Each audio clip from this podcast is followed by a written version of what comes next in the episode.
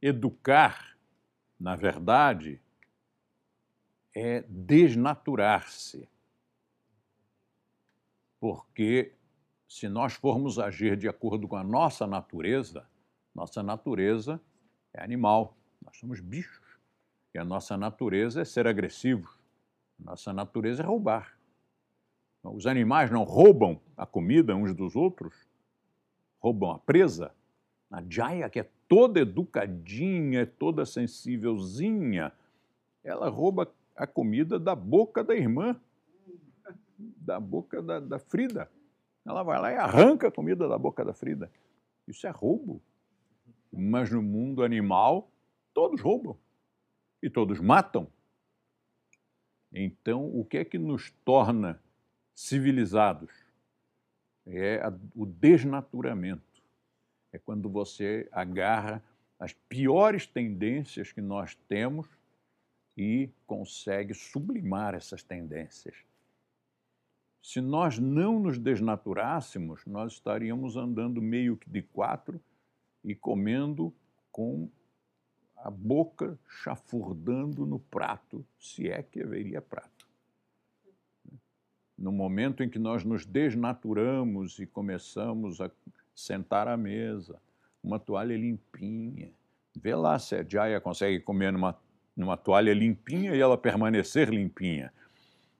E com um garfo, ou com hashi, mas enfim, de uma maneira mais refinada, de acordo com determinadas normas que sejam interessantes para os convivas, para o seu vizinho, para, para quem o observe comendo.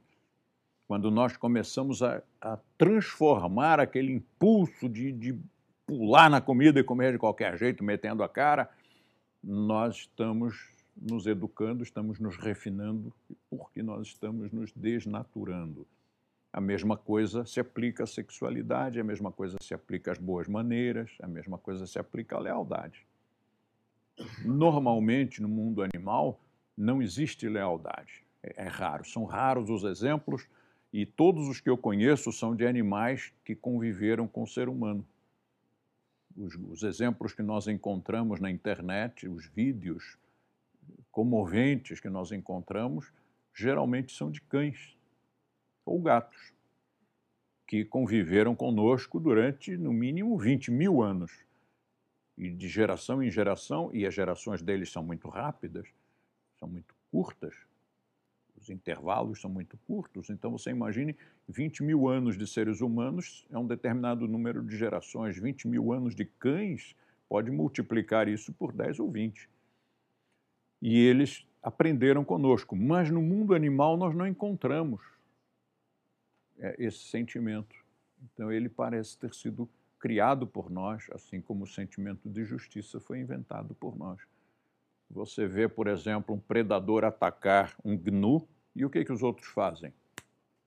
Foge todo mundo, ninguém defende. Um búfalo, um filhotinho de búfalo atacado, todo mundo foge.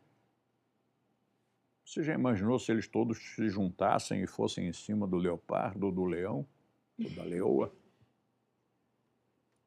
Não há predador que consiga vencer quando a manada permanece unida. Mas na natureza é cada um por si, Deus por ninguém. Então podemos sim, podemos. Todas as coisas nós podemos aprender, podemos refinar, mas é sempre um trabalho de desnaturamento.